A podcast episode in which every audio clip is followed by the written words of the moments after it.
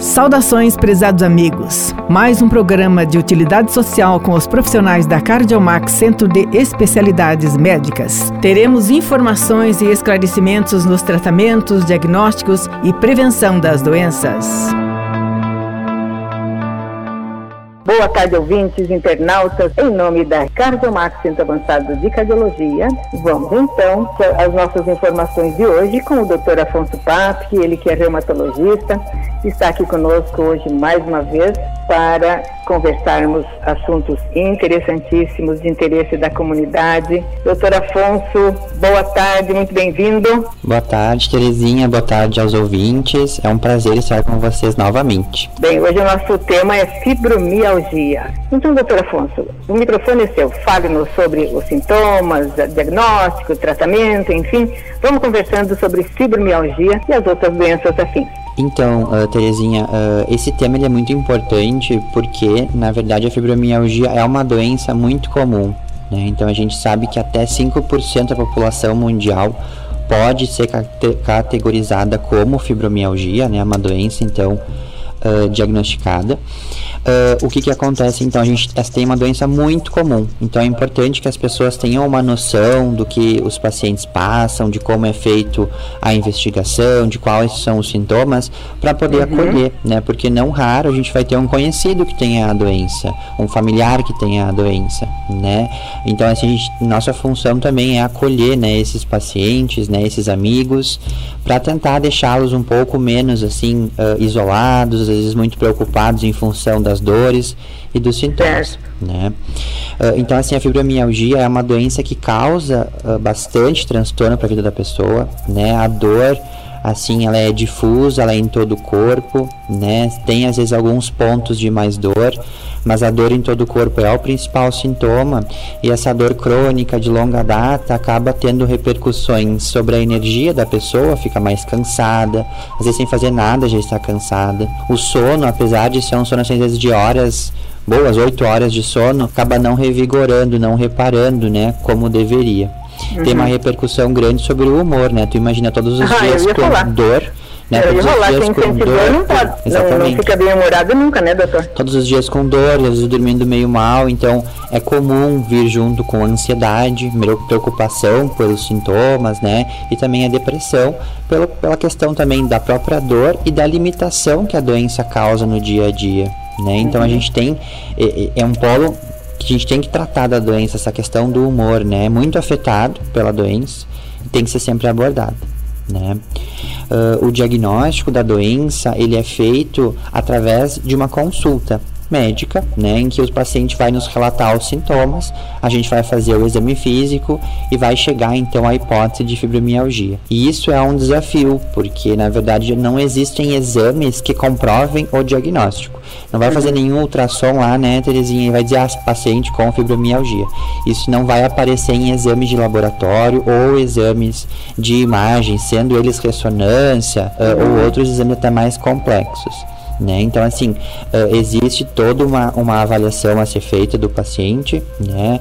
A gente sempre explica que os exames tendem a ser normais, a gente solicita às vezes algum exame para ver se o paciente tem algo junto, né, que possa explicar algum sintoma, mas em geral os exames são normais né? E a gente tem daí também um outro problema, que às vezes é o excesso de diagnóstico de fibromialgia, né? Às vezes o paciente vai várias vezes com as mesmas queixas, né, de dor uh, e tende a ganhar o diagnóstico de fibromialgia porque afinal tá com dor sempre, não melhora uhum. nunca, né? Aquela questão, né, até um preconceito em relação a isso. Então às vezes não acaba não sendo examinado direito ou avaliado de uma forma correta. Mas na verdade um paciente com fibromialgia pode ter outros motivos para dor, né? Por exemplo, tem dor em todo o corpo. É, vou te interromper um pouquinho. É, é, eu, tenho, eu, tenho, curiosidade em saber em quem é mais comum essa, essa doença. Ah, sim. Ela é mais comum, assim, Terezinha, em mulheres mesmo, tá? Não Opa. tem uma faixa etária mais comum, assim, mas ali pelos 30 aos 50 anos parece ser a faixa mais prevalente.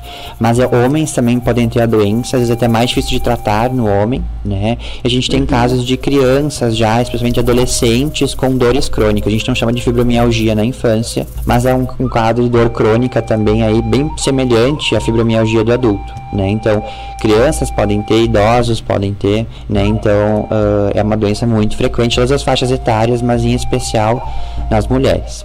Ela é bem complexa, né, doutor? Exatamente.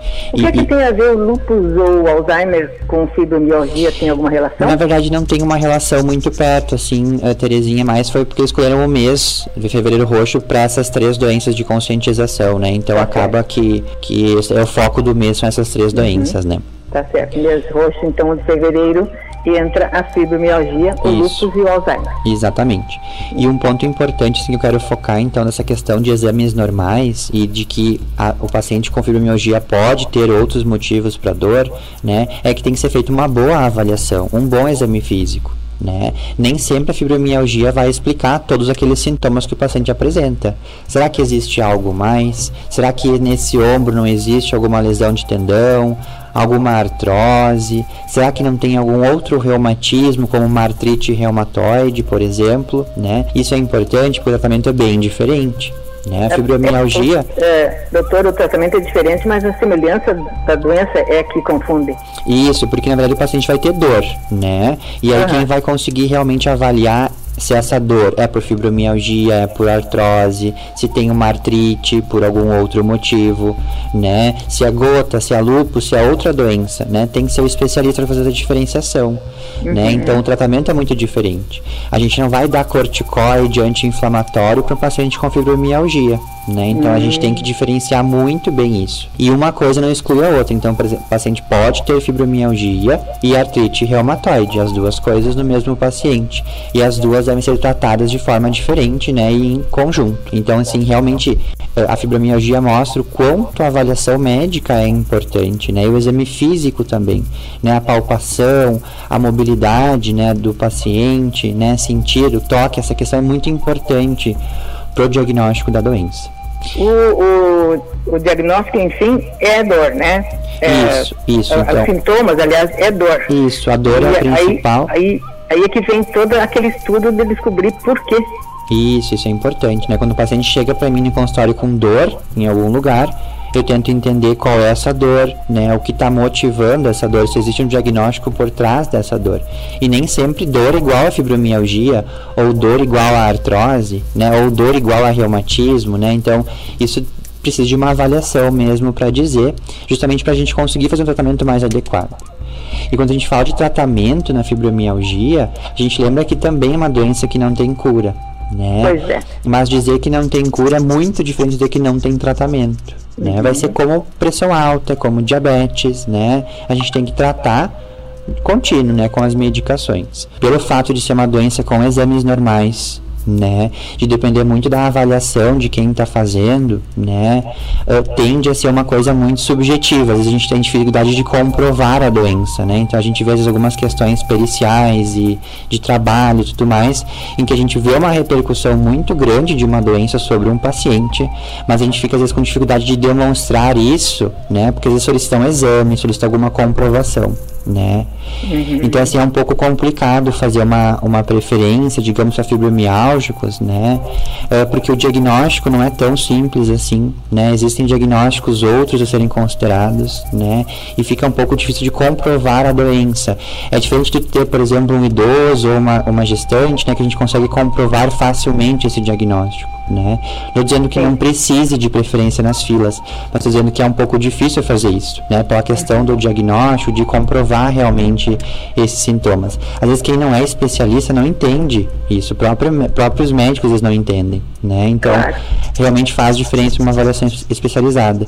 E às vezes fica difícil eles conseguir algum direito em função disso, porque é difícil comprovar essas alterações, né? Em alguém que não entenda tanto, talvez, sobre a doença né? Como, por exemplo, alguém do banco, né? Que vai ser difícil de dizer, ah, será que tem mesmo ou não fibromialgia, né? Então, é difícil nesse caso, tá, Maria? E, e outra coisa, doutor, para o, o paciente, a pessoa desconfiar que está com a doença, é, ela, será que ela vai levar muito tempo, com dores e tal, até dar um estalo que pode ser? Em geral, sim, né, Terezinha? A gente percebe que os pacientes demoram a chegar no consultório, né? Por vezes já passaram por vários médicos, já trazem aquela sacola de exames sem alterações, bastante frustradas por estarem nesse caminho aí há muito tempo, sem uma resolução, né? Então é comum, assim, anos de dor, né? Não é uma pessoa que fica dois, três meses com dor e vai fazer uma avaliação. A gente vê que é uma coisa prolongada.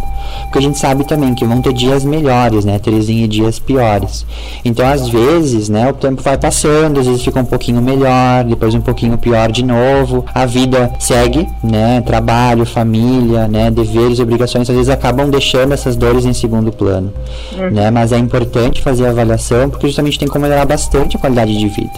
Né? Você então, gente... sabe, né, doutor, que o ser humano tem essa propriedade de transferir consultas, é, não dá muita atenção para as é, dores. É, Enfim, quando a coisa não é muito séria, é. a gente faz isso. Uhum. É, é errado, mas é do, do, ser humano, né? E às vezes tem muito a crença também dentro dos pacientes com fibromialgia, que eu tento tirar um pouquinho sobre a questão de vamos conviver com a dor, que é isso mesmo, né? Uhum. Uh, muitos pacientes, sim, vão ter dor praticamente todos os dias, né? Mas o grande foco do meu tratamento é ofertar qualidade de vida e função. Claro. Então o paciente tem que estar bem das suas dores para ter uma vida praticamente normal com o seu companheiro, com a sua família, com o seu filho, no seu trabalho, né? nas suas uhum. relações sociais. Né? Esse é o foco do tratamento. Às vezes a gente não consegue realmente deixar o paciente sem nenhuma dor.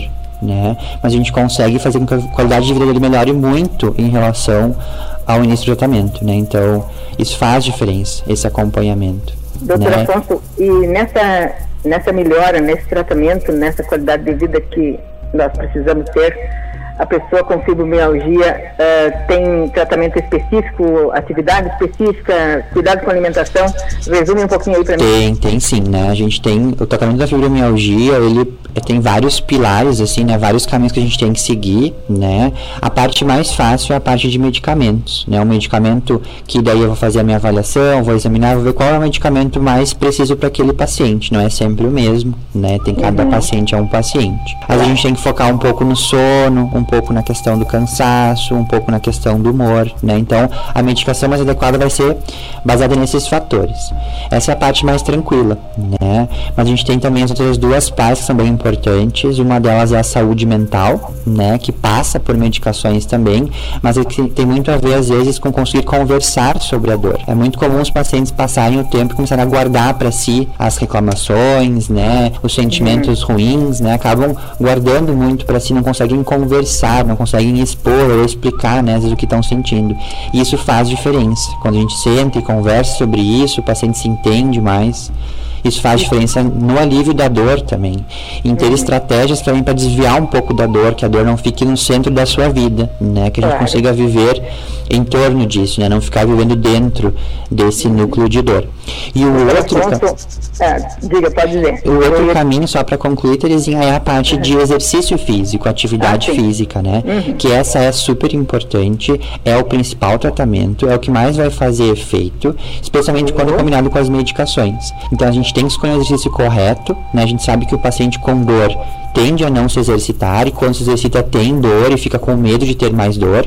Então tem que ser um exercício correto, bem orientado, né? Começar bem devagar mesmo, assim, não precisa virar um atleta do dia para noite. Eu sempre falo isso para os pacientes. Como eu falo que é o melhor tratamento, e penso, bom, agora eu vou resolver. Vou caminhar duas horas e no dia seguinte não consegue às vezes nem caminhar ou sair da cama, né? É assim, então a né? gente tem que ter pesar isso. A gente sabe que é difícil para o paciente, né? Não é fácil fazer atividade física para uma pessoa que não tem nenhum problema, né? Ter sozinha. Mas Sedentarismo é também é uma doença. né, doutor, é, dar um, uma, uma, melhora de, de, vida para os pacientes. Isso. É, eu agradeço muito, acho que tu conseguiu concluir, ao menos é, conclua e nós temos que continuar com certeza esse, esse papo. Com certeza. Uh, a fibromialgia, então, é uma doença crônica, precisa de atenção de todos, né? Uh, então, procure ler, procure se informar um pouco, né? Não julgue, tente acolher as pessoas que você conheça com esse diagnóstico. Isso faz muita diferença para quem tem a doença. Certo? Ah, o acolhimento, né? Com certeza. Todos nós precisamos de acolhimento em qualquer circunstância. Acho que é um dos melhores remédios da vida. Exatamente. Um abraço a todos. Um muito abraço, obrigado pelo espaço. Afonso, muito obrigada. Na, daqui a uns 15 dias a gente se vê. Exatamente. Outra vez. A gente conversa outra vez com o nosso. Você pode nos acompanhar também em nossas mídias sociais: Facebook Max Cardiomax, Instagram arroba Cardiomax 2020, YouTube Cardiomax MD, Twitter arroba Cardiomax 3 e TikTok Max Cardiomax.